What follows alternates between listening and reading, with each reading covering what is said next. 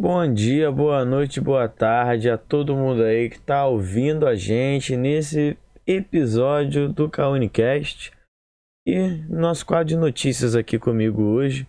Boa noite, bom dia, boa tarde. Eu sou o Travassos, Matheus Travassos, mais conhecido como Travassos. Estou agora no meu sexto período de História aqui na Unirio, Construto Centro Acadêmico, DCE, Movimento Correnteza. E a gente vai trazer agora as notícias para vocês, né? Dessa semana que se passou, desse mês, não só da Unirio, mas todo o Rio de Janeiro. E antes de mais nada, vamos começar com o início das aulas, né? Que estão se iniciando aí nesse dia 1 de novembro. Então, parabenizar todo mundo aí que está chegando nesse período 2021.2 e parabenizar você também que está continuando aqui com a gente na Unirio, na nossa universidade. E é isso. É, também falar, aproveitar esse gancho né, das aulas para entrar no debate sobre o retorno presencial, né? Que deu uma abalada em todo mundo aí nesse último dia 25, segunda-feira, que a gente viu a, a decisão em segunda instância do TRF2, né? Que mandou essa liminar, falando que a gente tinha que voltar em duas semanas é, as atividades presenciais.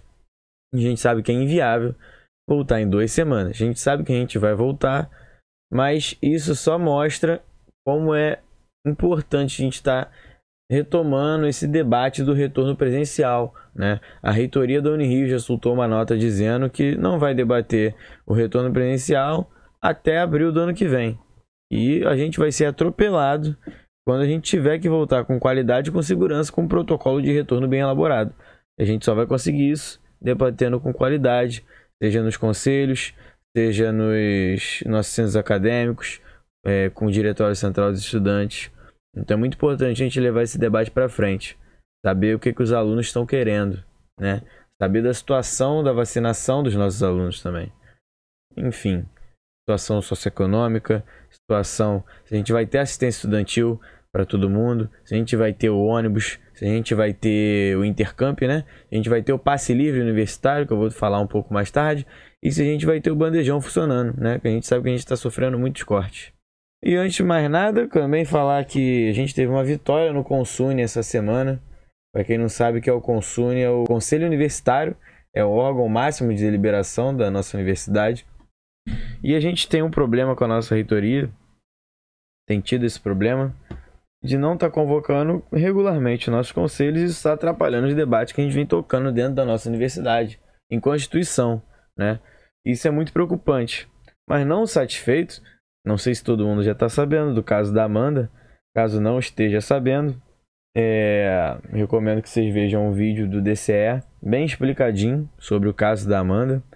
Ela teve a matrícula dela caçada por um erro administrativo da universidade e foi impedida de cursar o curso de teatro da Unirio. E a gente vem travando essa briga, né, os estudantes, professores, né, ao longo desse tempo todo, lutando pela reintegração da Amanda com a comissão Amanda Fica, que foi criada e tudo mais. E no último consune, né, depois de vários consunes, depois de vários conselhos tentando colocar a pauta para ser debatida de política de cotas e a reintegração da Amanda, depois de muita luta, no último consune que teve, no dia 3 de setembro, o movimento estudantil e os, os conselheiros conseguiram fazer a pauta entrar para ser debatida no próximo conselho. Né? Então, por mais da metade dos votos e quase o dobro dos votos, a proposta de discutir as políticas de ações afirmativas e o caso Amanda passou e vai ser debatida no próximo consune. Para quem não não está inteirado na situação dos conselhos, o último conselho universitário foi um caos, simplesmente porque o vice-reitor disse que não ia debater e suspendeu a sessão simplesmente depois de mais de duas horas enrolando as conselheiras e os conselheiros presentes naquela reunião, que além de ser uma falta de respeito, é um completo autoritarismo, já que as decisões da nossa universidade elas são colegiadas, então a maioria que decide. O reitor não pode suspender uma reunião da forma que foi suspensa e não pode impedir que a inclusão de pauta seja votada e debatida. A gente viu que a maioria quis e não cabia a ele dizer que não incluiria a pauta e não incluiria o debate no conselho que deveria deliberar essas questões, né?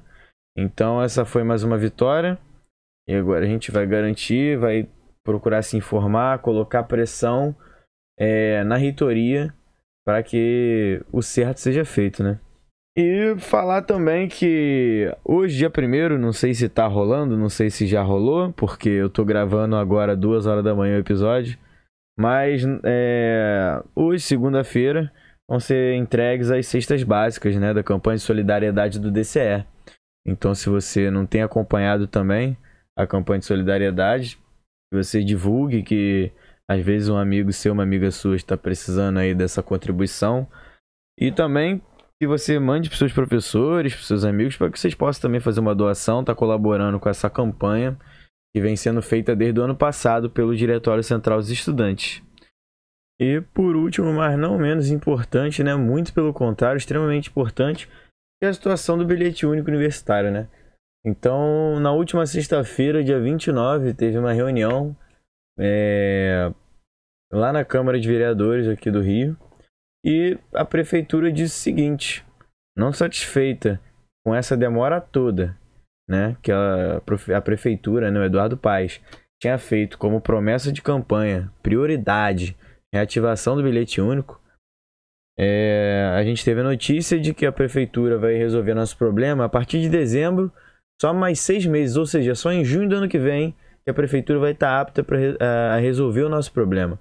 E isso é muito grave num estado em que vários estudantes já estão voltando às atividades presenciais e que as universidades estão sendo pressionadas a, ao retorno presencial.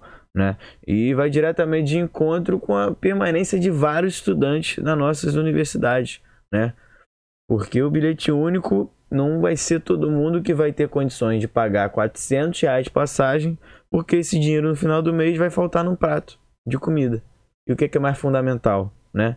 Então, a gente precisa estar tá mobilizando e mostrando para todo mundo, todos os nossos estudantes, a atual situação do bilhete único, né? Não vai ser é, sem pressão dos nossos estudantes, do nosso corpo discente, que a prefeitura vai reativar o bilhete único.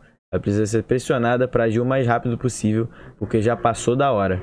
Esses foram os nossos informes, nossas notícias do Kaunicast. Espero que vocês tenham gostado e é isso, gente. Até a próxima.